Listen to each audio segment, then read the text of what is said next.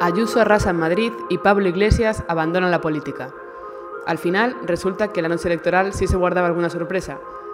La presidenta de la comunidad se ha llevado 65 escaños, ha superado al bloque de la izquierda y le bastaría con la abstención de Vox para gobernar con mayoría simple. Más Madrid, con Mónica García, ha superado al PSOE de Gabilondo en número de votos. Y de Pablo Iglesias, pues bueno, hablaremos ahora en un momento. Soy Carolina Freire y esto es Sumario de Tarde, aunque hoy, más que tarde, es de noche. Y la conclusión de una larga jornada electoral que ha terminado a la madrileña.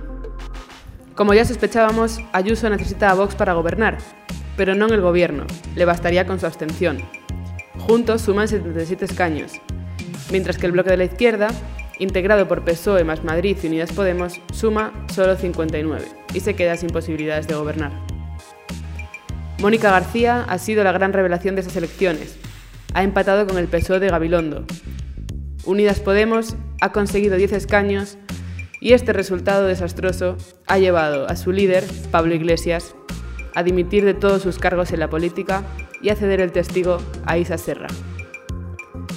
El otro varapalo de la noche ha sido claramente para Ciudadanos, que no ha llegado al 5% de votos y por lo tanto se ha quedado fuera de la Asamblea de Madrid.